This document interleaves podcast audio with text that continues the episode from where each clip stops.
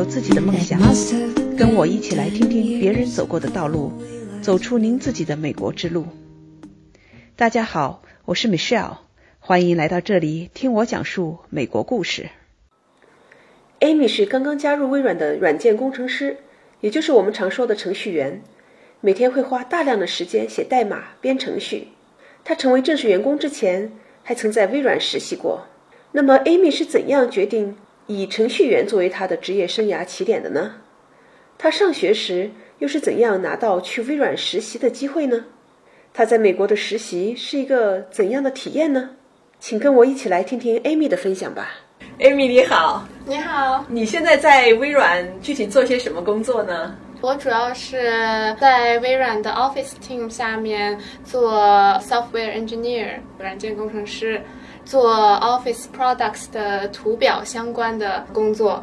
哇哦！女孩子干这个哈，我现在坐在你的办公室里，看到你两台计算机的屏幕，上面都是一行行的 code，看起来还是挺复杂的，挺高深的。嗯，的确，我觉得就是写代码还是要自己要有兴趣，有的时候遇到一个 bug 要花很长时间才能解决，所以这个必须要有 passion。你这个办公室就是一个人一个办公室，是我们微软比较传统的这种工作环境。嗯，基本上我们的很多程序员这些。engineer 工程师都要关着门儿，对吧？自己对着个计算机。是是是，但是好像这边的话，人都比较 prefer 自己一个 office，大部分是这种一个人一个 office。但是在微软的其他 building 也有那些 open office，反正各有利弊吧。这种 open 的这种情况下，就是大家。都是在一块儿办公，对，互相交流比较方便。嗯，但是呢，你们写程序的人还是需要有一定的自己的安静的地方。是，那你到微软作为正式员工有多长时间了？这是我的第三周，时间是很短的。Brand new。嗯，对。你原来学的是什么专业？怎么进入到微软呢？能不能把这个过程介绍给我们？也让后面的这些弟弟妹妹们正在努力的这些留学生，他们可能。有哪些各种各样的路线可以走？实际上，我原来大学本科是在伊利诺伊香槟分校。最开始大一的时候，实际上我学的专业是会计，就是跟计算机一点关系都没有。那个时候只是处于那种还在摸索自己真正的兴趣在哪里。但是在商学院。大概待了一年多之后，就觉得好像会计不是我的兴趣所在。那个时候，会计专业有一些必修课，然后其中有一门就是计算机方面的必修课。然后我上了那门课之后，我就觉得自己对计算机领域比较有兴趣，所以我原先是想要。Minor in 计算机，所以说我又修了更多的计算机的课程。但是后来就是上了那些课之后，我发现我以后关于 career 方面，我就不想从事 accounting 的职业了。我就想就是完全把我的专业换成计算机。所以说我基本上也是半路改了我的整个一个 career 的规划。那个时候已经是大学的第二年了，然后我才中途转到计算机那边。所以说。可能相比于我同期的学生的话，我必须在短时间之内上更多的计算机课程。对于我来说，当时也是一个很大的挑战吧。但是我觉得再大的挑战，只要有兴趣的话就 OK，没有问题。你算很幸运的，你在大二就发现了哈，大一的时候发现自己可能对计算机感兴趣，大二就去转了，这已经是很幸运了。是，对啊，有很多人的博士都读完了 才开始 要转行。对，你们当时那个学校看来一进去。去的时候就分了专业了。对，当时实际上申请大学的时候就是要按照专业去申请。就是我录取的话是录取的是会计专业。你是从国内高中毕业过来的吗？还是在美国上的高中呢？我是在这边上了两年的高中。在国内先上了两年的高中，然后如果跳到这边来上高中的话呢，他这边最高年级是十二年级，但是因为十二年级上学期就要申请大学，所以就来不及，所以就相当于我高中多上了一年，在这边又上了两年的高中。对，美国这边是四年制高中，对，你是最后读了四年的本科，后来就。进了微软吗？还是还有其他的故事？对，没有。之后我也有在继续读研究生，研究生就是计算机专业。因为上我本科的最后一年，在微软开始 summer 实习了一个 summer，然后接下来一年又作为 return intern。然后又实习了一个 summer。然后当时我是怎么就是找到微软实习的呢？主要是因为我在本科上的一门计算机课程，它到最后有一个就是那种。Project 的 competition 是以小组为单位的，然后那个竞赛是微软 sponsor 的，所以说当时我们老师就说了，如果你最后能在这个 competition 里面获得前三名，你就能拿到微软的面试。小组就非常团结，就是大家都很努力投入，所以说最后拿了第二名的好成绩。拿到第二名之后，学期不是结束了吗？实际上也没有说微软的那些招聘官主动来联系我们，所以说。我当时还觉得很奇怪，就可能觉得这个 price 是不是就这样被搁置了？我觉得就是机会都是要主动争取的，你不能永远等着别人来找你。所以说，在开学之后，我们校园招聘 career fair 不是各种计算机那些 tech company 的那些 recruiter 都会来我们学校招人。那个时候，我就应该去尝试跟微软的 recruiter 谈一谈，看看有没有更多的机会。我在 career fair 上面，我就去找。微软的 recruiter 说了一下我的情况，然后给他看我的 resume，上面呢就是有把我的那个 project 的那节课的经历给放上去。在跟他交谈的时候，我还特别提到了一下我上了这门课，当时做的这个 project 拿了第二名。那个 recruiter 当时有种突然想起来有这样一件事情，然后他当时就说：“哦，原来是这样啊，那没问题，那接下来的事情就交给我。”所以说我基本上是通过这个 project。的成绩拿到了 on campus 的 interview，那是第一关。然后后来在 on campus 的 interview 上面，基本上是一个很短的 interview，就是三十分钟的 interview，必须得通过 on campus 才能到 on site interview，就是飞来微软这边面试。所以你刚才说的 on campus interview 就是微软的 recruiter 就给你安排了一个在你们学校里面三十分钟的面试。是是，他先要筛选一遍，因为就是毕竟申请的人还是你大四的时候是吧？对，那是我大四的时候。嗯，当时也就是想申请实习，因为那个时候已经决定要继续学研究生了，嗯，对，所以说想申请一个实习方面的职位。所以那三十分钟看样子你表现不错呀。实际上那三十分钟也是挺好玩的。刚才我也提到了，就之前我是商学院的，所以说在跟那个面试官。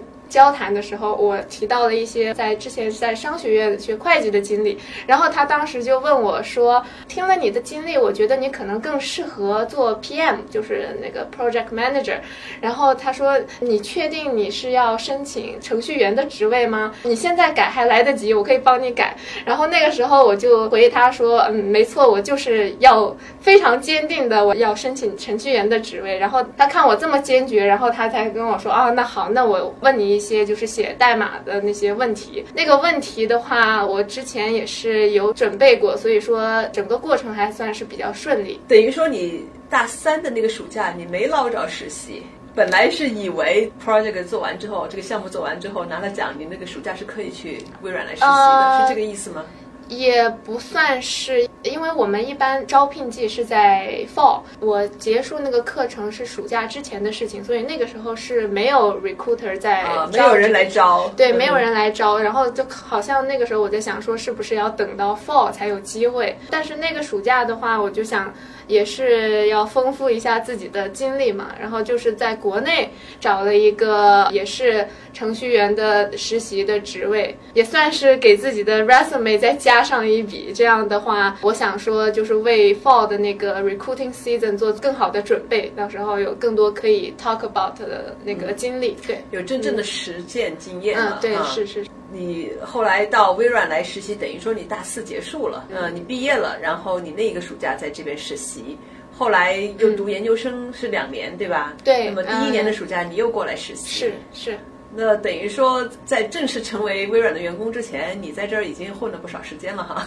嗯，对，的确是一个暑假还挺长的呀。嗯，而且都是在同一个组里面。讲讲你的这个实习，第一次来微软。哎，你刚才还说到你们当时这个面试过程。三十分钟是在校园里，对，通过之后他才会把你们还要邀请到微软来进行面试吗？是是为实习的这么一个机会。对，就只是为实习，他都要让你飞过来。当然，就是所有的费用都是他会 cover，包括机票，包括酒店。一般飞过来之后，他先把你安顿下来。然后第二天他会来酒店 pick up，然后把你 pick up 到公司，大家都是在同一栋楼里面，然后开始持续四个小时的 interview，每轮 interview 好像是一个小时，就是四个 interviewer 最后决定要不要 hire you。当时是不是也挺紧张的呀？是是非常紧张，因为就是中间根本就没有给你休息的时间，就一个 interview。完了之后，马上另外一个 interviewer 就过来，你坐在一个小房间里，他们过来找你。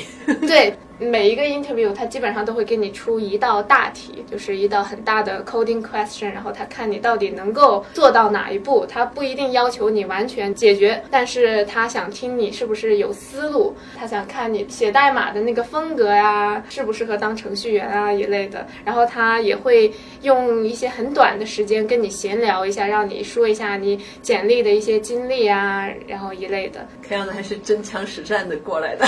对，就是还是要提前做准备。实际上工作了之后，发现就是我们平时写的这些东西，跟实际上 interview 的时候出的那些题还是挺不一样的。就是 interview 的题一定要提前准备一下，我们就通常称为叫刷题。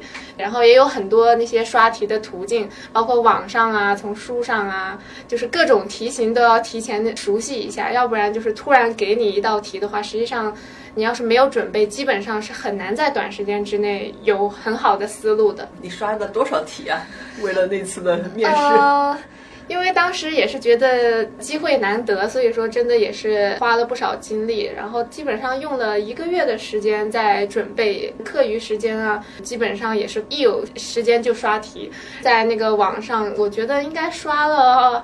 好几百道题吧，就有些题不是说从头做到尾，但是因为最后没有时间了。但是我觉得就是，哪怕自己不能亲自做，但是能够稍微看一下那道题的解法，然后让自己大脑里有个印象也是好的。嗯，一个实习的机会都要这么认真哈。对。后来你来了的话，当时什么感觉呀？一个暑假是能有几个月？一个暑假是十二周的实习。第一印象是什么？第一印象就是觉得。非常的新鲜，但是有种感觉告诉我，嗯，这就是我想工作的地方，就是我很喜欢这里的氛围啊，环境。他们对实习生实际上挺好的，就是微软，我觉得在给实习生安排项目方面还是花了不少功夫。就是你实习生过来，有些公司他可能是说啊，那你就打杂一下，然后就干一些小活儿，就实际上你整个实习下来可能并不能学到太多东西，就是你做的都是一些辅助性的工作，然后都零零散散的。但是我觉得微软在这一点。做的挺好的，就是他会把真的是很新的东西作为一个 project 去拿给实习生去做，它是一个很完整的 project，然后你做完之后你是。会非常有成就感，而且你会从中学习到很多东西。所以说，整个过程当然是很有挑战性的，因为你做的是一个通常来讲的话是一个很大的东西，然后有非常多东西要学。但是整个实习下来十二周之后，你感觉很不一样，有收获哈。对对对。那你实习的过程中有人带你吗？每个人都会被分到一个 mentor，就是导师，然后你有问题的话都可以问他。那我倒是也很好奇的，因为每年哈到了夏天，我会看到。有成千上百的这种实习生，一看年轻的面孔在这里跟其他的实习生啊交流。那我想知道别人是怎么来的？像你的话，因为你参加那个竞赛，然后微软到学校去招聘，嗯，你把那个历史抖出来了。对，是是是。那其他的人怎么来的？你知道吗？实际上，很大一部分人也是通过校园招聘，因为我们实习生的话都是在上大学嘛，所以说我们最好的资源也就是校园招聘。我们学生的话都是非常重视这个校园招聘的，因为很难有机会，真的是公司代表会专门过过来学校这边。但是大部分人的话，通常也是去那个招聘会，然后他们会把简历给招聘官，会跟招聘官交谈，说一下自己的经历啊，自己简历上的亮点呐，然后就等于是在推销自己吧，对啊，然后。如果招聘官觉得你的经历还是不错的话，包括你的简历啊，包括从跟你交谈那种感觉啊，我觉得他私底下是有一个打分机制的。所以说他会见完所有的 candidates 之后，然后他会做一个筛选，他会选出就是他觉得嗯可以进行下一轮就是 on campus interview 的人，通常都是通过这个途径。呃，当然也有人就是比如说认识一些在微软工作的人呐、然后他们可以通过内推的一种方式，那那种的话当然是更好，就是直接那个人就把你的名字交到微软的那个系统里面，然后就会有微软的人主动来 contact you，然后给你 schedule interview。但是至于 hire hire you 的话，那完全取决于你在 interview 过程中表现的如何。所以说，他只是给你一个 interview 的机会。对，确实是大部分的这个实习生对啊，是作为学生的话，还是通过我们校园的招聘过来的。嗯现在经过了两轮的实习，你现在成为正式员工，嗯呃，你自己觉得有什么不同吗？因为你刚才也讲到，还是在同样的这个团队里面，嗯哼这些人你都已经比较熟悉了。对，呃我觉得不同的地方。应该就在于，就是可能给你做的内容就很不一样了。就刚才我也提到，就是实习生他毕竟是三个月，然后他会交给你一个很大的 project，然后有始有终，就那种感觉。然后当然了，这个有好处，也有比较有压力的一方面。好处就是你真的就是会很有成就感，就亲手做完了这个 project。但是比较有压力的方面就是你必须在这个 time limit 里面把你的 task 给 finish。所以说你就会觉得比较有压力，而且就是实习的时候，它会有中断评价和最终评价。就是像我们全职员工的话就不会有，就是不会那么密集。实习生的话，他有一个中断评价，就是一个半月的时候，他就会给你评价一次。所以说实习的时候你就会比较有压力，你就想在短时间之内你想表现的比较好，然后通过中断评价，因为中断评价也算是一个可以看出你在最终评价能拿到什么评价的一个机会吧。Manager 也会给你一些就是比较及时的 feedback，告诉你需要改进的地方啊，你现在做的怎么样啊？我现在全职，毕竟刚开始，所以说不会存在什么中断评价，可能每年是会有评价，但是不会说就是在短时间之内这么密集的评价。然后再来就是做的东西的话，就一开始上来就不会给你一个很大的一个 project 了，就是你可能一上来第一个 task 就是辅助别人去完成一些很小的东西，就是你会有一种你的确是在这个团队，然后跟别人可能做的是差不多的事情。就是实习的时候呢，我的同事跟我说，他们就特别羡慕实习生，因为他们做的都是组里面最无聊的东西，就然后就是就是那些小的零零散散的东西，但是他们就特别羡慕实习生有这个机会可以做一些很大的、很新的那些很有趣的东西。这个跟我们平常对这个实习工作的理解还真是不一样。嗯，不太一样。所以微软是精心策划了给实习生的一个 project。是，如果说你回想你过去的两次的实习，嗯那在这个过程中你是怎么去学习，去很快的提高自己呢？你有哪一些 tips 你可以告诉以后想去做实习的同学们呢？我觉得首先就是从我的亲身经历来讲吧，就是不懂的时候肯定就是要及时问，但是问的方式呢，我觉得自己要先好好想一下，就是你不能说一遇到问题就要去 bother 别人，因为你的同事他们是全职员工，他们实际上平时都很忙，他们就不是非常喜欢经常被 interrupt。然后，如果你作为一个实习生，你要那种很小的问题，就可能你自己花些时间都能解决的问题，然后你一遇到这种问题，你就去问别人的话，你实际上对你的能力也是会产生质疑。尤其是你实习的时候，你的导师哪怕他跟你说啊，你有问题尽管问，但是我觉得在问的时候，你一定要表现出，实际上我在这个问题上已经花了很多时间、很多功夫，我去想过有哪些可能的解法，就是你要跟他说，而不是说直接就把问题丢给对方。那这样的话，就是我实习最开始有一段时间，我一有问题就去问我导师，然后后来中在评价的时候才发现，我导师实际上背后在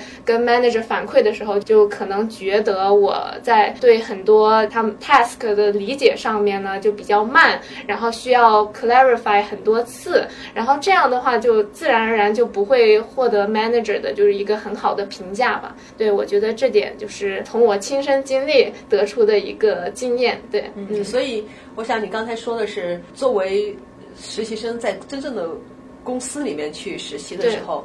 那么你就应该是一个比较成熟的人，而不是把自己当小孩儿。对。那有什么问题的话呢？其实自己应该先试图着想一想，动动脑子，看一看怎么样去解决。嗯。就算你解决不了的话呢，你应该去问，但是问的时候，那么至少要表现出来，我已经思考过了。对。清楚的指出来哪些地方需要一些帮助。是。这个。做法可能跟以前我们可能在学校里还是不太一样，对，感觉是很不一样。因为学校比较鼓励你有问题，可能就随时可以问，很多东西都是要考虑更多。我觉得在问之前，我想这也是一个成熟性的表现吧。嗯，你自己是不是一个成熟的、能够自己开始独立工作的人？对。那并不是说你什么都会，嗯，只是说看你自己的自主性有多少，而不是说哦，我把我的问题拿给你，请我的导师你来给我解决吧。嗯嗯嗯。然后还有一点就是，虽然我们是实习生，但是不要觉得你因为是实习生，所以你能产生的那个影响很小。我 manager 在我实习的时候，就是他会持续的鼓励我要把自己做的东西就是看的比较重要。然后实际上，如果我有意见，我是可以跟那些全职的员工去提的，就是你不要觉得你的资历太浅，然后比如说有一些改善的意见，你就不敢提出来。实际上别人是鼓励你这样做的，然后如果你能这样做，然后提的意见还比较有建设性的话，他们实际上是非常加分的，然后他们会非常欣赏你这个能力。在这边的话也是非常鼓励你，不仅仅完成你实习的时候给你的任务，我 manager 会跟我说，那你除了完成你的任务的话，你可以去想一想，你能做一些什么。怎么让别人就是能够受益，就让你的同事都能受益。就举个例子，就比如说我做的一个东西，就是我们组的人实际上。之前都没有做过，然后实际上我是用了很长很长一段时间，我去问其他组的人，然后我才搞懂那个东西怎么做。实际上我在跟 manager 后来 one on one 交谈的时候，我就跟他提到了这个问题，我说我觉得这个样子就是之后我们组的人如果再做相同的东西，实际上是会跟我一样就比较 struggle，然后可能会用很长的时间去做这个东西，但这个东西不应该就是用那么长时间。实际上我们是可以用比较短的时间，只要是。我们有一个，比如说 create 一个 documentation，让我们组员就是在我们组织内就分享出来，然后这样的话，大家只要一做那个相关的东西，就可以看那个 documentation，就学习。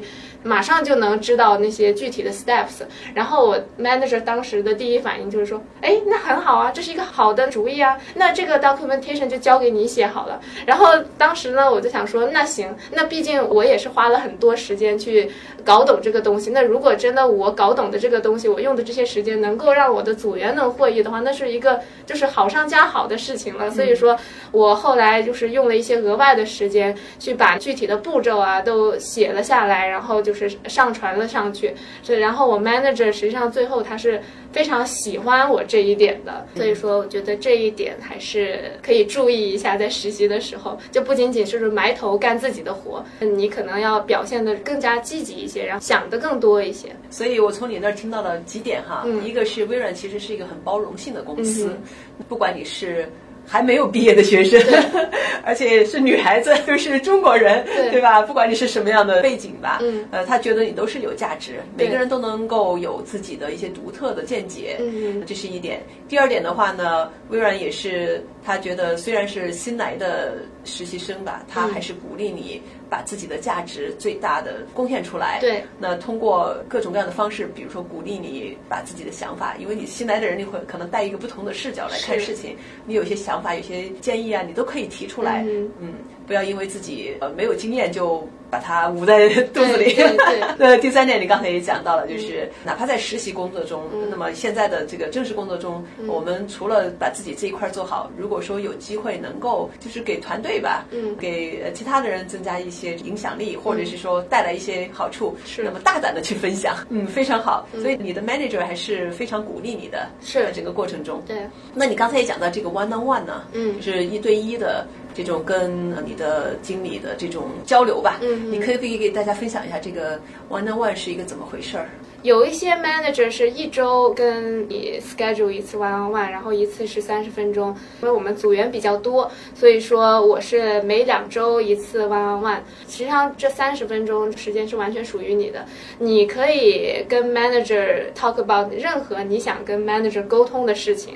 然后比如说最常见的就是你可以跟他 talk about 你最近在做的工作啊，你遇到的一些问题啊，有一些疑惑呀、需要 clarify 的东西都。都可以趁这个机会跟他去沟通。实际上，manager 是非常鼓励你在 one on one 的时候，就是把这些问题都说出来的。因为毕竟在 weekly team meeting 上面人很多，所以说这种私下的交流没有什么机会。我觉得是一个很宝贵的机会。如果你有什么需求啊，有一些问题啊，你都可以去跟 manager 去说。实际上，他是非常鼓励你这样做的。可能我们中国人有的。遇到问题就是会憋着，然后就不太愿意就表达出来。但是我觉得在这边有这样一个很宝贵的机会，还是要抓住。所以你觉得 one on one 这种形式对你来讲还是挺有帮助的，有直接的和你的 manager 就你们两个人面对面的机会。我想再问最后一个问题哈，其实我一直很好奇的，从第一次见到你，我就在想，呀，这个 Amy 做程序员，一个女孩子。做程序员哈，看起来还比较娇柔的女孩子，不是那种女汉子的样子哈。你做程序员，你自己觉得你的乐趣在哪里？就实际上，我觉得编程的乐趣就是在于创造。就是我之所以喜欢上编程，是因为我非常喜欢它具有这种丰富的创造性的这一面。实际上，你去想象一下，就是你把一个东西从无到有，然后这背后都是全是代码，你就会觉得这。非常神奇，而且当时我为什么就是选择微软呢？就是微软它实际上做出来的那些产品是真的是有非常非常多的人在用，然后实际上你哪怕是在背后你做一个小改动，加了一个小的 feature。但是你一想象哦，我做的东西有这么多人都在用，然后你会觉得顿时就是很有幸福感，很有成就感。我觉得对，很自豪，很自豪。虽然这个过程可能是有点痛苦的，写代码毕竟就不是一件很容易的事情，然后也是非常耗费精力、耗费脑力的事情。但是你一想，就是你做的东西能够。这么有价值，这么被广泛利用的话，你就会觉得就是没有那么累了。对，看来你现在还是挺开心的。对，还在蜜月期。对，可能跟那个程序员生涯才刚开始没有多久。好的，谢谢你。